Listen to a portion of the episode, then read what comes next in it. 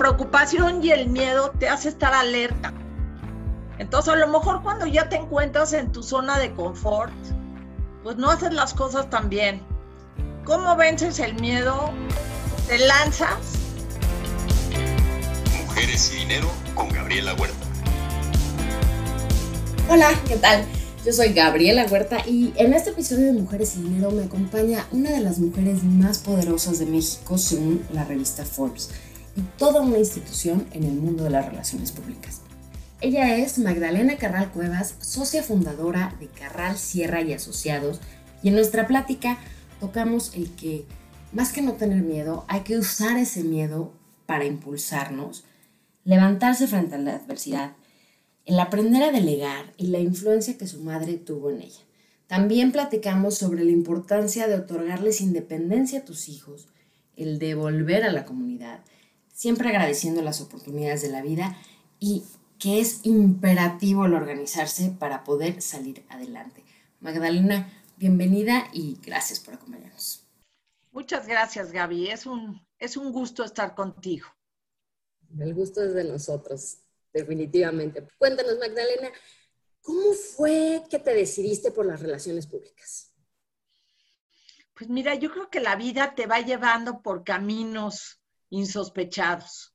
Yo estudié economía en el ITAM y ¿por qué me remito a, esta carrera? Porque tenía yo, tengo cinco hermanos, cuatro de ellos mayores, y con ganas de, demostrar que yo sí podía eh, ser, digamos, alguien, como decía un tío mío, y tener una carrera eh, seria y reconocida, me metí a estudiar economía en el ITAM, que me parecía como la más difícil.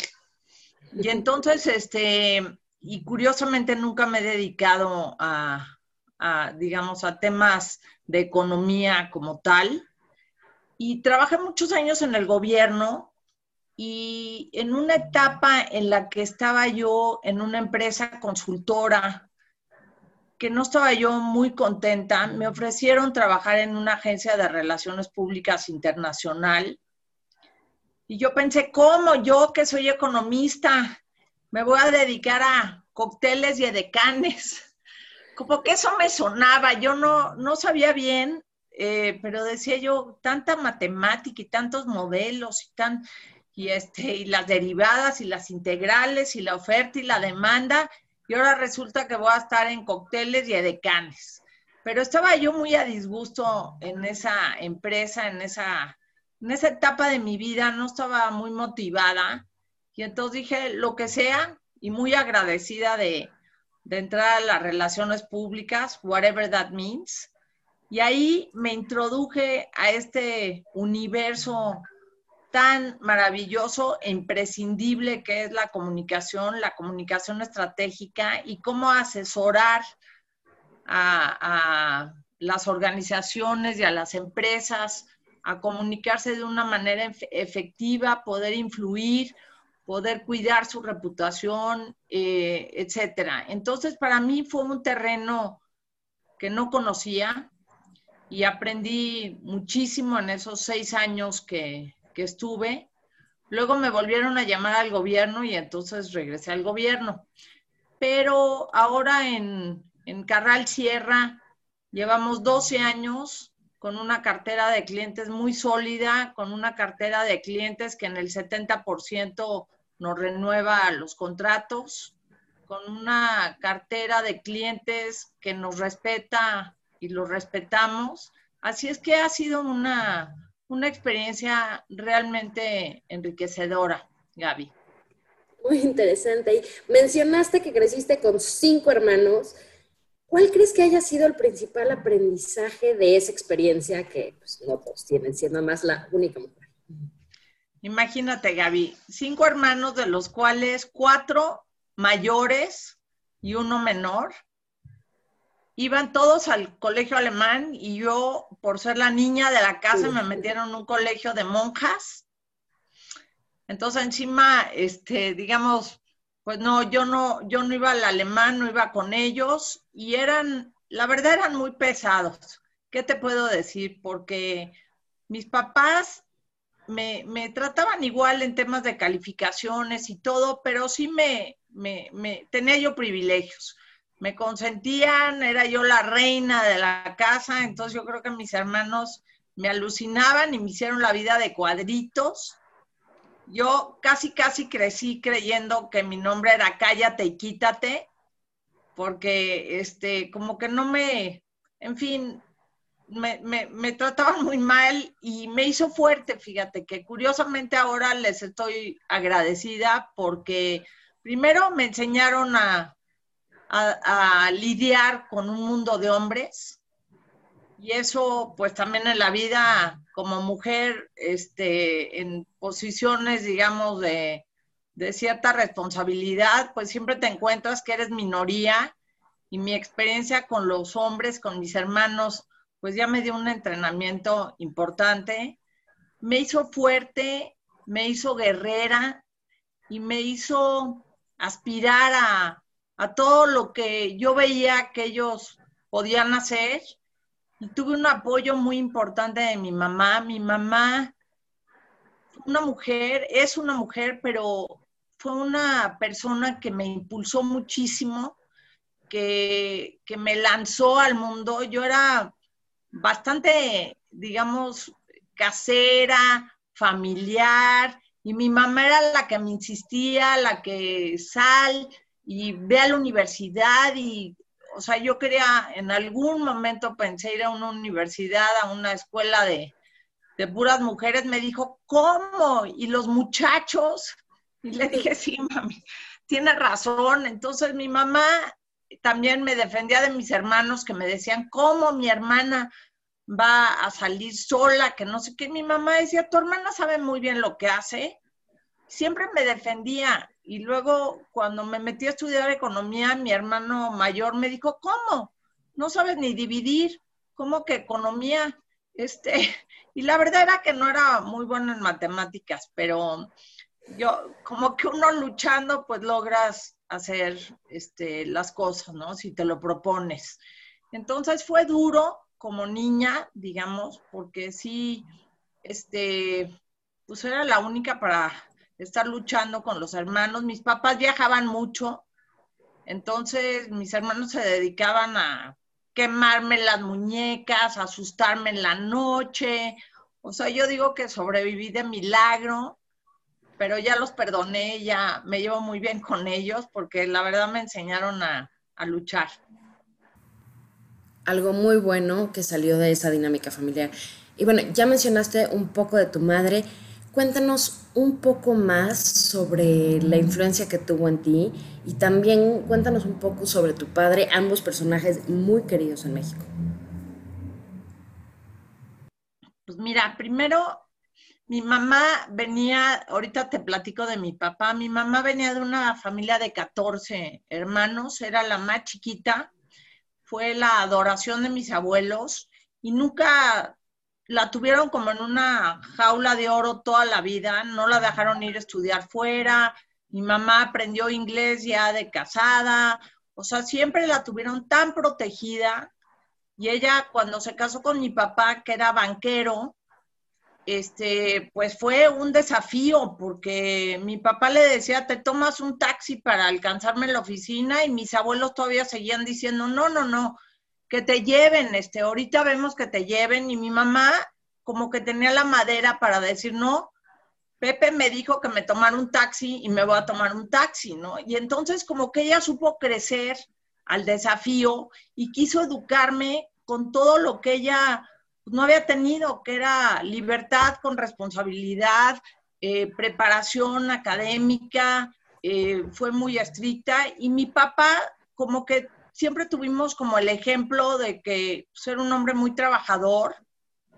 Este, teníamos muchas reuniones que había en mi casa con americanos, con extranjeros, y eso nos los dio mi papá y también fue como un aprendizaje de ese mundo exterior, de cómo manejarte, cómo, cómo las relaciones cuentan en la vida, ¿no? Entonces, yo me acuerdo de chica, pues a mí yo me sentía como invitada a la fiesta, ¿no? Entonces decía, ¿qué me voy a poner, mami? Me decía, ¿qué te vas a poner a dónde?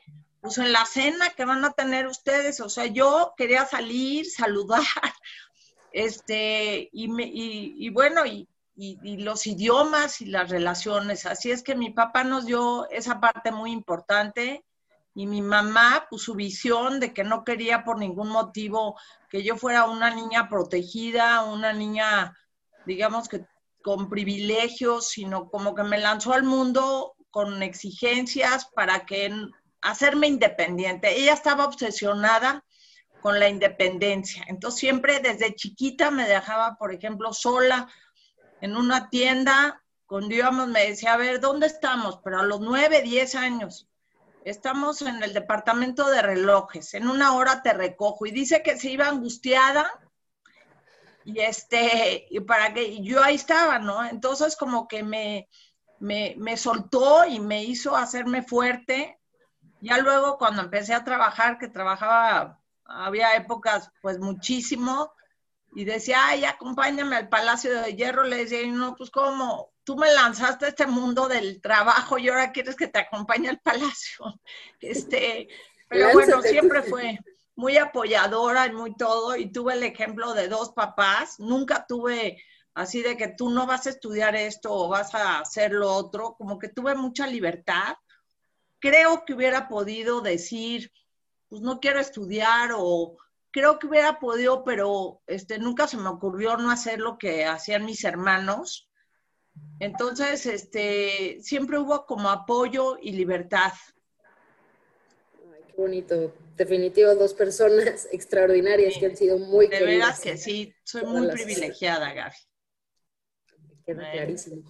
Y bueno, vemos que desde pequeña tuviste acceso y conocimiento a otras culturas y durante tu carrera continuó esta tendencia, o sea, tanto en la promoción de México, en el sector turismo, como cuando te fuiste a migración.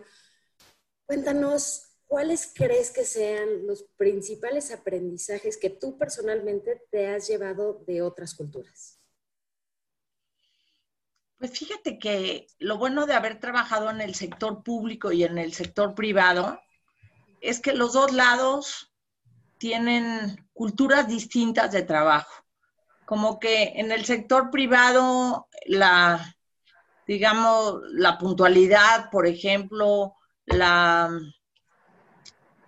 pues lo, lo, preciso que tiene que ser, digamos, el, enfoque, el, el, uso del tiempo eficientemente del tuyo y de los demás, eh, cómo aterrizar, porque yo siempre, siempre digo que el mundo está lleno de buenas propuestas, pero lo difícil es aterrizarlas. Y esa parte privada me ayudó mucho en el sector público para, como para ser muy eficiente en mi trabajo, ser muy directa eh, y tratar de que todos mis colaboradores tuvieran, por ejemplo, cuando entré a migración, nadie usaba el correo electrónico.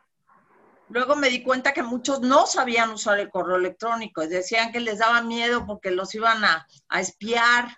Y, me di cuenta que lo que había que hacer era una buena capacitación para que todo el mundo le perdiera el miedo y que todo el mundo se empezara a comunicar por la computadora y no por notitas que, que iban y venían y oficios que iban y venían, sino darle también una parte tecnológica y aprovechar la tecnología. Entonces yo en la parte del sector público, eh, digamos, ¿qué, veo en el sector público? Pues la, parte de incidir y cómo, cómo crear impacto en la vida de las gentes. En el Instituto Nacional de Migración tuve la gran fortuna de ver dos temas que no siempre se juntan, que es la, la digamos, la están preparados para el futuro con tecnología, con, digamos, con infraestructura. Y por otro lado, la parte humana. ¿Cómo darles a esos migrantes que cruzan por nuestro territorio un paso menos traumático? ¿Cómo tener en ese tránsito que la mayoría va a los Estados Unidos estaciones migratorias que son centros de detención, que le respeten sus derechos humanos. ¿Cómo? ¿Cómo no pedir en Estados Unidos lo que nosotros no damos en casa?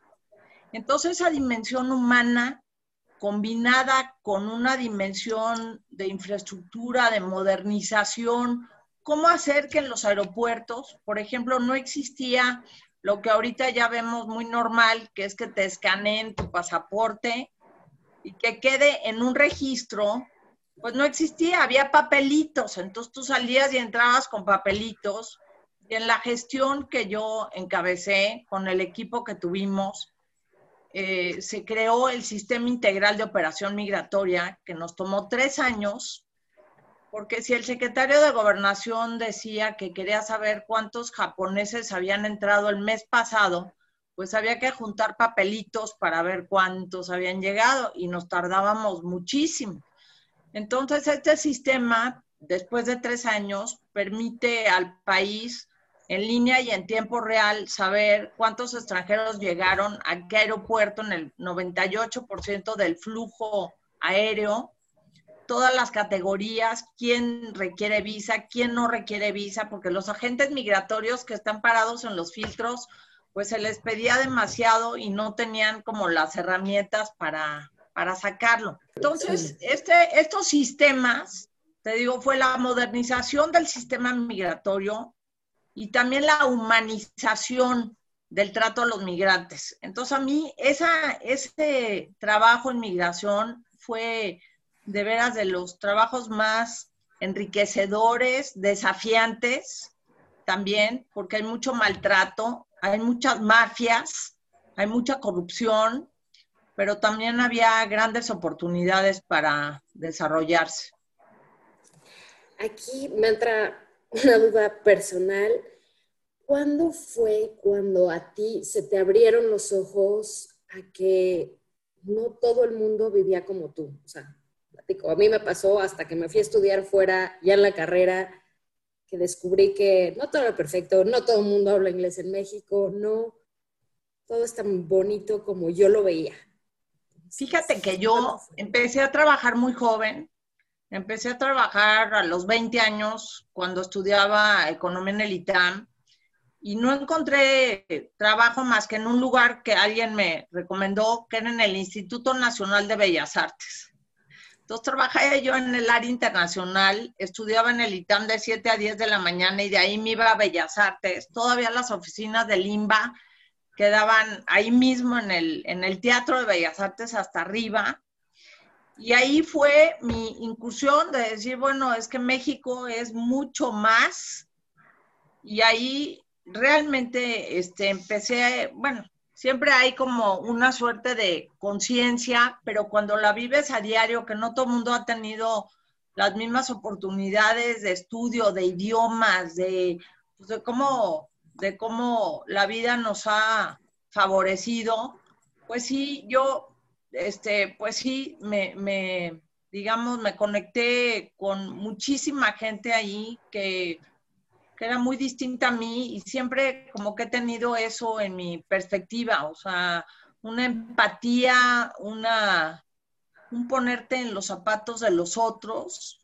Yo me acuerdo que mi primer trabajo que fue ese, yo estaba obsesionada en algo que ahorita me suena curioso porque tenía yo 19 años y me acuerdo que estaba obsesionada por devolver, decía yo es que tengo que devolver este, lo, que, lo que yo he recibido, porque tengo que dar algo a la comunidad. Digo que ahora lo pienso más que nunca y lo he seguido pensando, pero desde muy joven me quedaba como muy claro que yo había tenido oportunidades que la mayoría de la gente no había tenido, de estudios, de vivir fuera, de tomar clases particulares, uy, unas oportunidades increíbles que sí he aprovechado al máximo pero estaba obsesionada con tengo que devolver, tengo que, y el trabajo me parecía una manera este, importante de retribuir a mi, a mi comunidad, tener un empleo, eh, aprender, enseñar,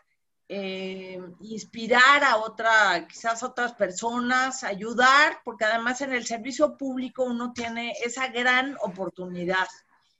Y en Bellas Artes digo que es un lugar también de como, como las artes siempre se ven como un privilegio, pues era pues que un niño que quiere estudiar violín y que no tiene dónde, a ver si le conseguimos una beca y a ver si, o sea, en todos lados uno puede, puede ayudar y puede, y yo tuve ese gusto porque además estaba yo como muy consciente de que yo había tenido tantas oportunidades que me tocaba devolver y sigo pensando que hay que siempre este, devolver, devolver, devolver y, y, construir con lo que tuvimos la oportunidad de tener.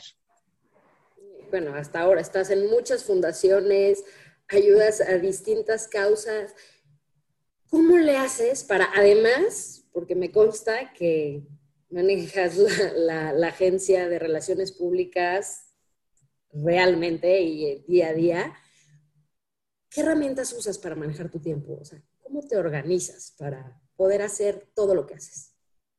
Mira, me acuerdo que alguien me, me dijo un día, cuando quieras pedirle un favor a alguien, pídeselo a alguien muy ocupado.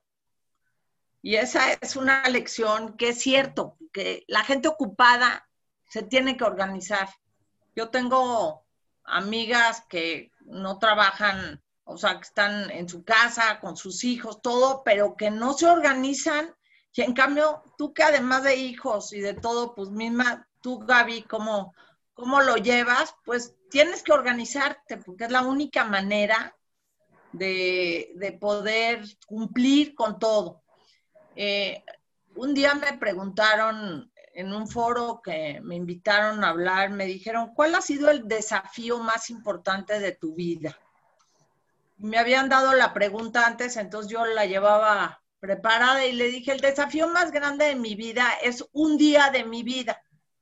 Y estaba yo en migración, mis hijos estaban chiquitos, este, y les leí nada más, les voy a describir desde que empiezo a las 7 de la mañana hasta que termino a las 9 de la noche, ¿cómo es mi día? Y ese día estaba el secretario de gobernación que me pedía un documento, los americanos que creían que se había cruzado alguien en la frontera, no sé qué, el colegio del niño que me hablaba porque al niño le dolía la cabeza, mi marido entonces que me pedía que si podía estar lista a las nueve para una cena, o sea, nada más la descripción del día. Yo decía, no se imaginen que es algo, o nada más les voy a leer un día de mi vida y a ver si no les parece un desafío, ¿no? Entonces, yo te diría que la organización, aprender a organizarse es algo que pues siempre he tratado. La tecnología yo creo que ayuda mucho.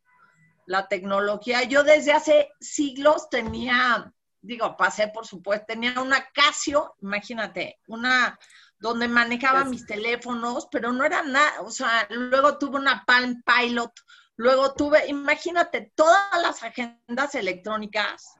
Desde luego, con los niños también hay algo que es importante decirlo, que uno siente mucha culpa de dejarlos. Entonces, el manejo de la, de la culpa también es, es difícil porque pues te pierdes de etapas bien importantes de los niños aunque siempre estaba pendiente y siempre por teléfono y a ver el niño si ya hizo su tarea y si ya comió y con, la ayuda que hemos tenido en México que siempre es tan valiosa. Pero sí, la culpa, pues ahí la traes contigo, ¿no? Y la manejas. Pero yo te diría que la clave es la organización. Organización. Y bueno, retomando esto de los consejos, que, das en foros. Escuché una entrevista que diste eh, en la primera edición del Women's Forum que pues preguntaron sobre un consejo que le das a las mujeres y dijiste que se atrevan y que si no se atreven, que lo finjan y después de fingirlo se van a atrever más. Mencionando pues cómo nos han educado diferente, etcétera, etcétera. Entonces, platícanos de alguna vez que hayas puesto en práctica este concepto, no necesariamente de atreverse, pero como dice Aristóteles, de algo de que se puede adquirir una cualidad al actuar repetidamente de una forma. Fíjate que sí es de atreverse. Yo, por ejemplo, cuando estuve en la agencia de relaciones públicas a la que te cuento que entré, eh, mi jefe se aceptó una posición fuera de México y me, me, dijo, tú vas a ser la directora de la, de la agencia. Y este, le dije, yo ni de chiste. Le dije, no, no, no, no, no. Le dije, yo a mí me gusta siempre ser segunda de a bordo. Yo soy muy buena, perdón, para ser segunda de a bordo, pero no, no, no, no puedo. Entonces me dijo, ¿cómo? Ya le dije a los americanos, ya están de acuerdo contigo, entonces vamos a hacer un viaje porque te los quiero presentar, pero terror, terror, de que no puedo, no puedo, no puedo. Yo te diría que eso me ha pasado en casi todos mis trabajos, en migración también, cuando me habló el secretario de gobernación, creí que me hablaba para una campaña de relaciones públicas y me dijo, no, quiero que tú encabeces.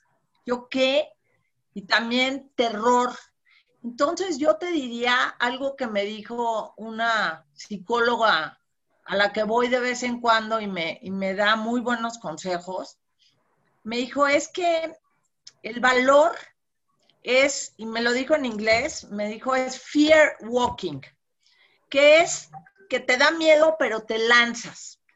Porque este, me siguen invitando a dar pláticas y me sigue dando miedo. Y entonces ella me decía, pues dije no, y ya, se acaba. Pero el chiste es que hay un desafío y unas ganas de superarlo. Y entonces, pues yo creo que cada vez me da menos miedo. Este, mi socio, cuando le digo que, por ejemplo, que estoy nerviosa por a ver si vienen las personas que invitamos al evento o los medios, me dice, te pido un favor, no dejes de preocuparte porque también la preocupación y el miedo te hace estar alerta. Entonces, a lo mejor cuando ya te encuentras en tu zona de confort, pues no haces las cosas tan bien. Entonces, ¿cómo vences el miedo? Pues como tú dices, pues te lanzas. Yo me he lanzado a todo, pero a todo me he lanzado con miedo, con, con angustia, siempre sintiendo que no tengo la, el nivel suficiente para hacer esto o lo otro, pero por suerte en mi vida ha habido gentes que así lo piensan. Si fuera por mí, yo no me hubiera nombrado, yo creo que ninguna de las de los trabajos que he tenido, pero es este si alguien confía en ti, si alguien deposita, digamos, este su confianza en ti, cree que tú eres una persona que tienes el perfil para encabezar, porque a lo mejor ve cosas en ti que no las ves en ti. Entonces, este, pues yo siempre lo he agradecido y sí me he lanzado y sí he cumplido, porque claro, una cosa es lanzarte y luego hacer bien el trabajo. Entonces yo creo que este, hay que estar, hay que estar preparados siempre y este, y aunque te dé miedo, pues seguir adelante, Gaby.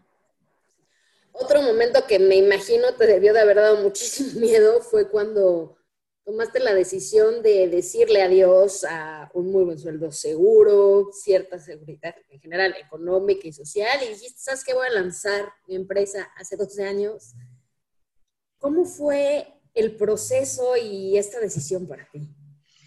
Fíjate que las cosas pasan por, no sé, por diferentes razones. Yo había tenido una oferta en la Secretaría de Educación Pública en el área internacional después del Consejo de Promoción Turística y no la había tomado, ya había tomado una oferta que tuve en el sector privado, en, una empresa de, de publicidad y a mí me habían buscado los, digamos, los directores, los ejecutivos que estaban en Estados Unidos.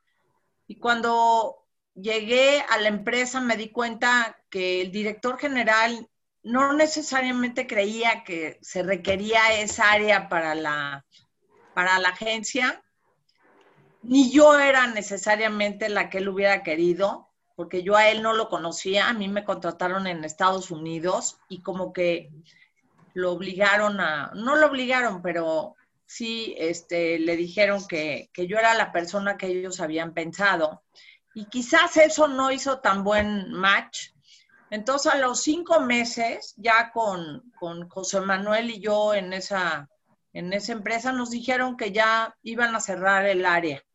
Entonces, nos quedamos sin trabajo los dos y nos cayó un proyecto interesante, muy, muy, muy buen proyecto.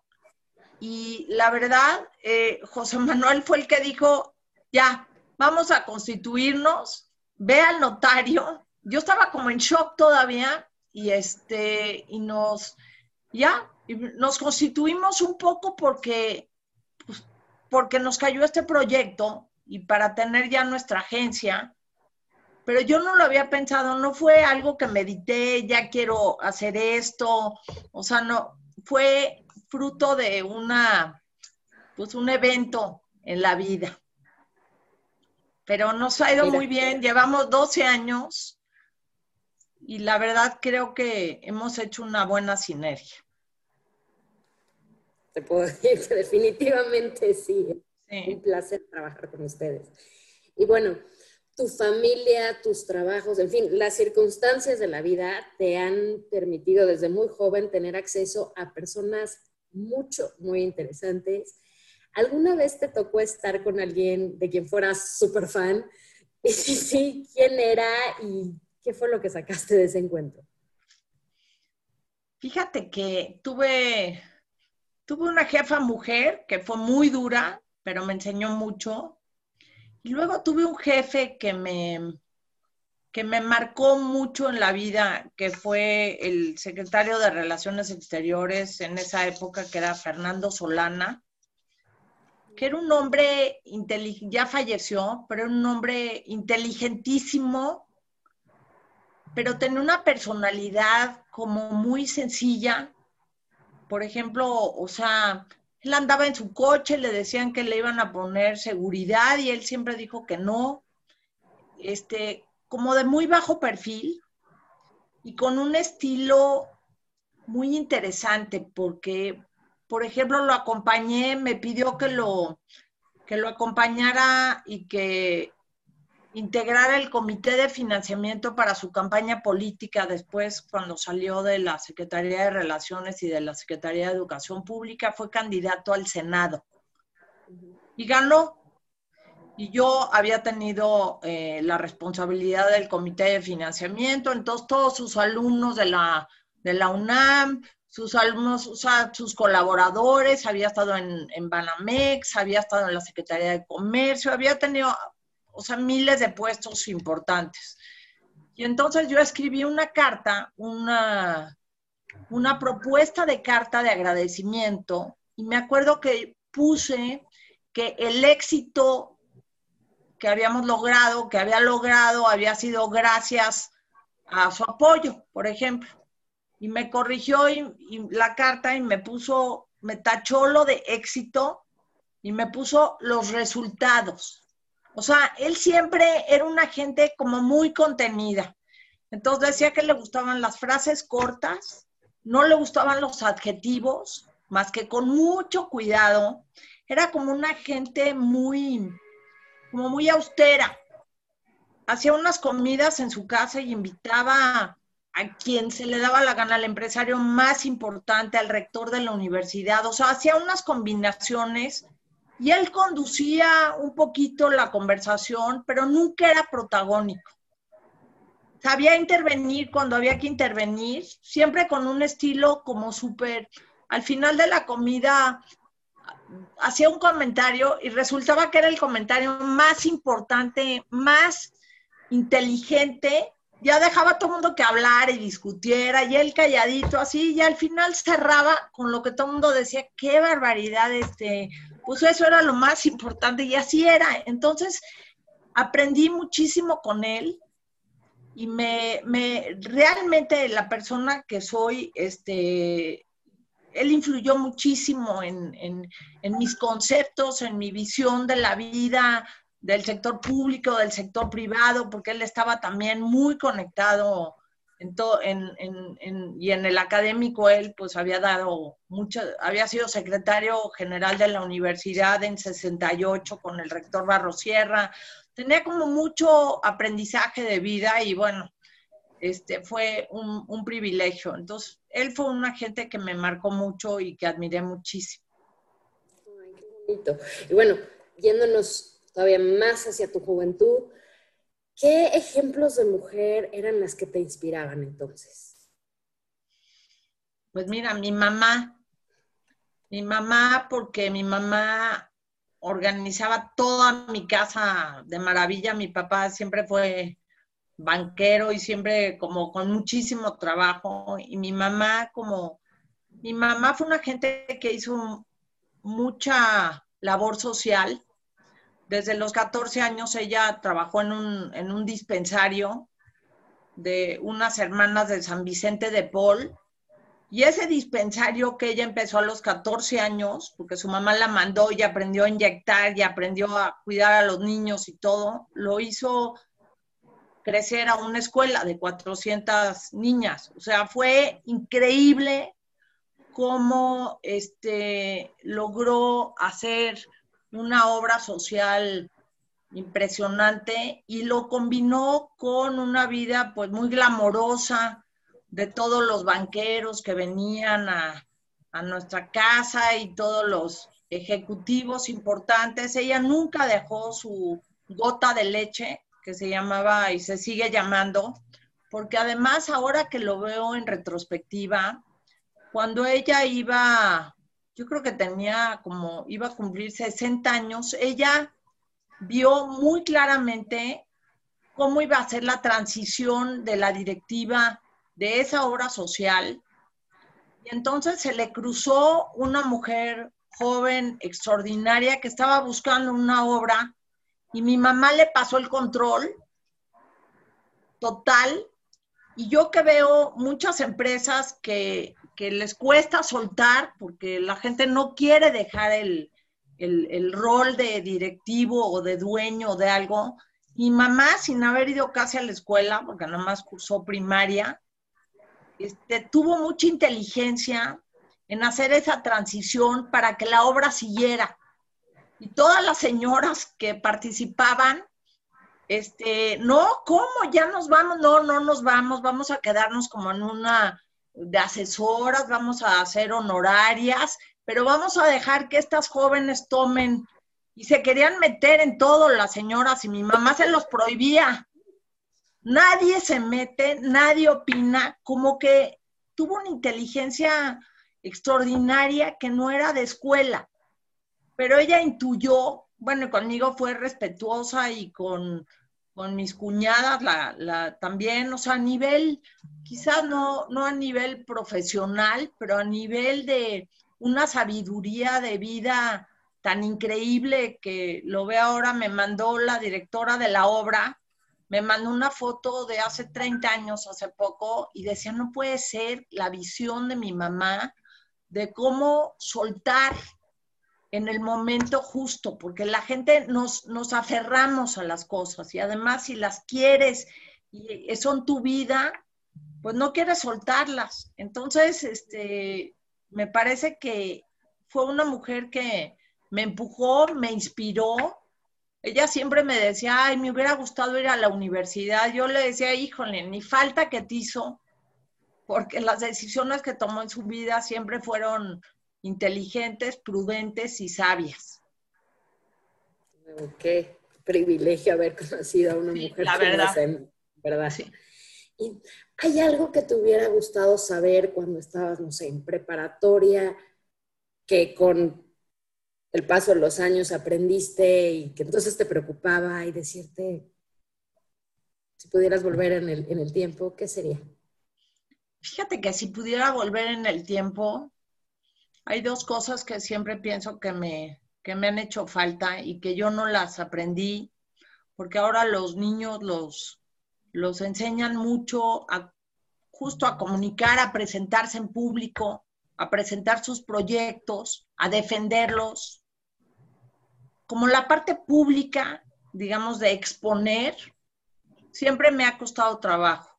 Entonces siempre he tenido como que sobreponerme y lo he hecho y creo que le he librado, pero como que es algo que a mí me hubiera gustado primero en tener mejor nivel de matemáticas, mejor nivel de inglés y, y, de, y para presentarme. O sea, eso me hubiera encantado. Yo veo a mis hijos que son como más lanzados y no, no están como más seguros de sí mismos.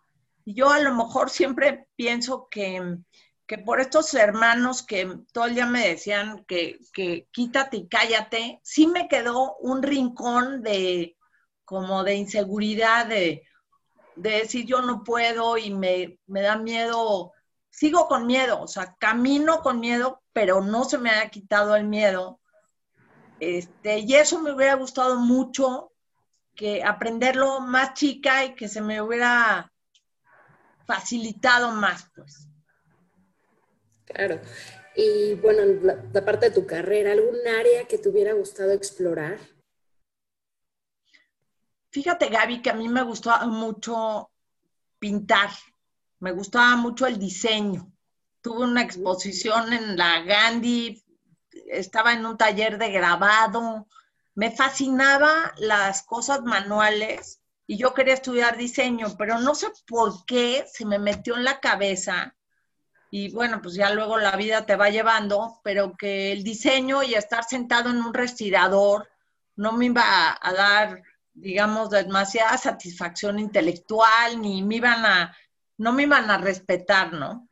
Y entonces te digo que por eso me, me metí al ITAM y ya luego me acabó gustando mucho mi carrera porque hoy por hoy leo un periódico y sé de qué están hablando y sé el Producto Interno Bruto qué significa y la oferta y la demanda y la inversión, o sea, son conceptos que, este, que han estado vigentes y que están en las noticias todo el día y yo siento que soy una privilegiada de haberle, de haber estudiado eso porque aunque no me dediqué, pues todo lo, lo sí lo puedo entender y sí me, me acabo interesando muchísimo, ¿no? Entonces a veces uno escoge una ruta que no era la que, todavía tengo mi, mi prensa para mi grabado y todavía digo, ay, a ver si un día este, vuelvo al grabado, pero la verdad es que la vida me llevó por otro camino que también me interesó mucho. Entonces, es, así es la vida, vas escogiendo, digo, elegir es renunciar y yo elegí, y en esa elección, pues me fue la vida dando otras oportunidades, otras enseñanzas, que, me gustaron. Entonces ya, pues ya no regresas a lo que a lo mejor hubieras podido ser o te hubiera, o te hubiera gustado estudiar, ¿no? Hablando de la pintura, los grabados, ¿cuál es tu estilo favorito en la pintura? Pues mira, no entiendo el arte contemporáneo. No, no, no me atrae, no, no, no compraría nada, primero porque no, no le entiendo. Eh, y cuando no le entiendes, no te gusta. Yo siento. Entonces, en el arte, pues, me gusta lo que me gusta. Eh, me gusta más el arte figurativo, pero también el arte abstracto. Me gusta mucho la pintura flamenca. Vermeer es mi, de mis pintores favoritos. Y Cézanne, te podría decir de los impresionistas, Cézanne y Vermeer son daría lo que fuera por tener un cuadrito así de alguno de ellos, pero ese es, ese es el arte que me gusta. Y en la parte de la lectura, cuéntanos sobre tu libro favorito. Uno de mis libros favoritos fue Las Memorias de Adriano, de Margarit Yourcenar. Me enloqueció ese libro y me marcó muchísimo. Si tienes oportunidad de leerlo, es extraordinario. Otros de mis libros favoritos, eh, Noticias del Imperio, de Fernando del Paso, también me fascinó este, ese libro. Esos son uno de mis libros, de mis libros favoritos, Gaby. esos este, dos, mm, mis, de mis consentidos. Te prometo que el primero lo voy a leer, que todavía no, no, he tenido el gusto. No. Bueno, ¿Qué otros medios utilizas para cultivar tu mente hoy? ¿Qué otros medios? Pues mira, estoy en muchos Zooms de diferentes tipos. Me tiene bastante ocupada y preocupada la, situación actual del país. Entonces, todo lo que me pueda dar una perspectiva de cómo van las cosas me interesa. Me gusta mucho la, música también, entonces siempre que estoy trabajando estoy escuchando música, música clásica, me metí unas clases de música que son todos los martes, canto en un coro, Entonces, que ahorita está suspendido porque justamente cantar es algo que no puedes hacer porque es peligroso en la pandemia. Entonces, estamos todos los miembros del coro encerrados y tratamos de hacer un ensayo por Zoom que no salió porque hay una, un desfase de la voz. Pero esperamos poder dar nuestro concierto en diciembre. Y yo creo que la cultura, el arte, la música son como es como el alimento del espíritu. Entonces, pues yo lamento mucho que se haya reducido los presupuestos para los museos, para eso me tiene, me tiene triste, como para hospitales y ya ni para qué le seguimos, pero totalmente. Y bueno, otra cosa que no se puede hacer durante la pandemia es el viajar. ¿a dónde te gustaría ir una vez que ya esta situación pase? Fíjate, Gaby, que yo pertenezco a dos organizaciones de mujeres. Una es el International Women's Forum, que tengo más de 20 años eh, de, de pertenecer. Y en esa organización hay dos conferencias anuales, una en mayo y una en septiembre, y casi, casi he ido al 80% de esas conferencias desde hace como 20 años. Entonces yo estaba muy, muy acostumbrada a viajar y a salir. Y son conferencias que son, o sea, es viaje con, con interés, con excusa, y eso me gusta mucho. Casi me gusta más que, que ir de turista, me gusta viaje con propósito. Entonces, soy de las que me siento con mi cuaderno y tomo notas de todas las pláticas. y entonces eso lo he extrañado y ahora cancelaron la que era en la que era en mayo y va a haber una en octubre en, en, tiempo en Zoom, con una plataforma, pero pues no, no va a sustituir. Me fui a Acapulco hace dos semanas y me pareció lo máximo porque tenía ganas de meterme a la alberca y de casi, casi ponerme mis flotis, pero no he ido a ningún otro lado. El mes que entra estoy tramitando mi nacionalidad española y el mes que entra, en teoría, me iba a ir a la cita con el notario, pero no sé si se pueda, pero me encantaría ir a, ¿qué te digo? A donde fuera, Gaby, digo, desde la República eh, tengo muchas ganas de ir a, a Pátzcuaro, que hace siglos que no voy, tengo ganas de ir a Mérida, tengo ganas de ir a San Miguel Allende.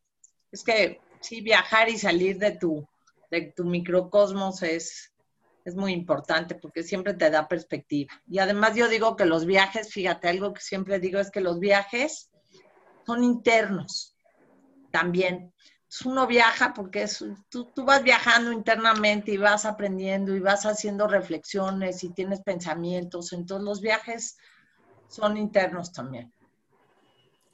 Bueno, de todos esos viajes que has hecho durante tu vida y las personas de distintos países que has conocido, ¿hay algún aprendizaje que te haya marcado?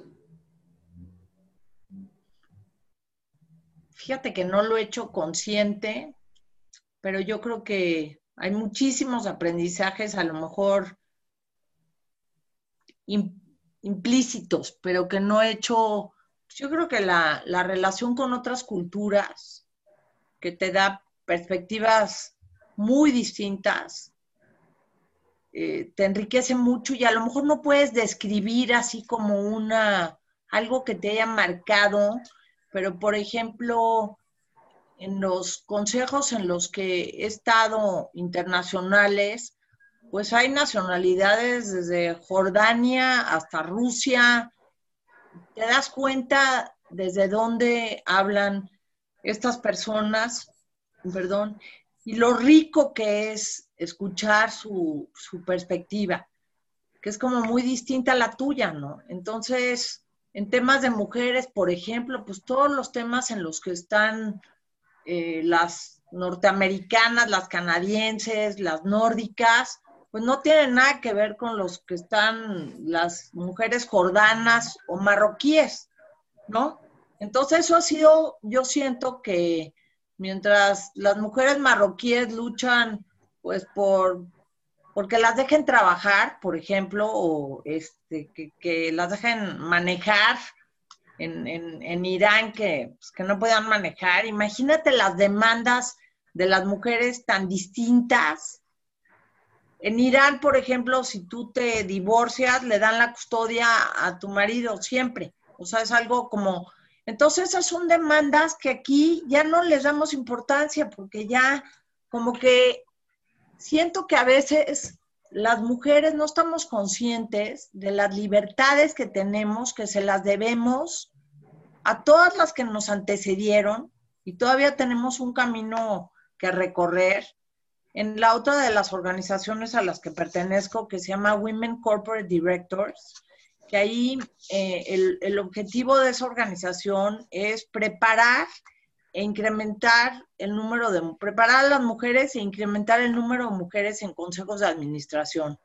En México tenemos el 6% de las empresas, digo, de, de, participación de mujeres en las empresas listadas en bolsa. Y de esas 6%, 3% son patrimoniales, que quiere decir que es la hija o la hermana, pero que no son consejeras independientes. Entonces tenemos que seguir luchando digamos, en, a lo mejor en Marruecos, esa ni siquiera está todavía en el radar, ¿no? Esa demanda. Entonces, como que, este, pues te toca por país defender lo que, lo que no, no hemos alcanzado y que estamos lejos de alcanzarlo y seguir dando la lucha. Entonces, en estos intercambios internacionales, te pones a ver cómo el avance de ciertos países y el retraso en otro respecto a donde tú estás, ¿dónde estás tú? Todavía no llegas a, los países nórdicos, pero ya estás mucho más adelante que digamos que, que, Marruecos, por ejemplo, para el tema de mujeres. Entonces, esa perspectiva de dónde estás, de calibrarte, yo a veces digo, es que nos calibramos. Si no, no hay manera, porque si te comparas siempre con los mismos, pues no puedes tener una, expectativa hacia adelante, hacia dónde quieres llegar, porque no tienes el referente de, cómo estás tú y a dónde, y a dónde caminas. Muy importante abrir los ojos y encontrarte en tu espacio. Así es. Y bueno, para terminar, Magdalena, quisiera que nos compartas qué ha sido para ti lo mejor de este complicado 2020 sin duda, Gaby, ha sido la convivencia con mis hijos. Ha sido, digamos que, un regalo en la vida. Es más, me está costando trabajo pensar que, que, eventualmente va a dejar de ser así, porque yo no comía en mi casa nunca. Es más, ahora mi hijo, el que, el que está aquí, el más chico, me dijo, mami, es que ni siquiera te dabas cuenta todo lo que no funciona en esta casa. Pues le dije, tienes toda la razón. Miles de cosas fallando y claro, como yo no las vivo, pues entonces no me doy cuenta, ¿no? Yo llegaba en la noche de trabajar, de una comida fuera, luego citas fuera, no sé qué. Entonces, el estar en mi casa, convivir en las comidas con mis hijos, comer con mis papás, ahorita mi vida se ha dividido en cuidar a mis papás, que ya están viejos. Mi papá va a cumplir 98 años el mes que entra. Y entonces ha sido un privilegio, pero con mayor conciencia. Y mi papá, pues que antes tenía miles de comidas, que tampoco lo veía nunca, y yo miles de comidas, que no nos veíamos, pues ahora hemos convivido todos y como que ha sido un regalo. Entonces, diario, ya sin pensar, bueno, primero, ¿qué me pongo? Ya no, ya ando de tenis, ya digo, unos tacones, híjole, realmente me los ponía. Este, darte cuenta que tienes muchas cosas que no son necesarias, ni los viajes me han hecho falta. Me ha hecho falta un poco, pues sí, mis amigas, eh, ir a la oficina, porque en la oficina, pues con todos los jóvenes que no, que se están ahí, como que mantenerse cerca de, de todos estos profesionales jóvenes que te dan como, te, dan energía muy positiva. Entonces eso sí lo he extrañado, pero ha sido un regalo convivir en familia y comer en mi casa y inventar de repente qué vamos a comer, vamos a inventar algo rico. Y, eso ha sido lo que ha contrarrestado un poco el, miedo, el miedo de esta enfermedad, la crisis económica que se viene. Y a mí sí me, me ha afectado como personalmente así en estar como angustiada de, híjole, de lo que vamos a enfrentar en México, porque va a haber en fin, va a haber mucha gente desempleada, mucha gente, vamos a, incrementar el, número de pobres en este país que perdieron su empleo. Luego la gente que no quiere salir a comprar, aunque se abra, está abierto, pero a ver quién se anima, como que siento que aunque, aunque vendan, pues no, no, la gente no está comprando. Entonces, eh, creo que va, vamos a tener un, un impacto muy fuerte claro, en el microcosmos es donde te logras reconciliar y decir qué padre la convivencia y qué y disfrutar esos momentos. Pero claro, sin olvidar todo lo que está pasando. Así es. Pues muchísimas gracias, Magdalena. Me encantó platicar contigo. Ay, a mí también, Gaby. Un gusto de ver. ¿eh? Un gustazo y Muchas gracias. Gracias a ti, Magdalena Carral Cuevas, socia fundadora de Carral Sierra y Asociados. Y también gracias a ustedes por escucharnos. Los espero la próxima semana aquí en Mujeres y Dinero. Mujeres y Dinero con Gabriela Huerta. El podcast sobre las mujeres en el top.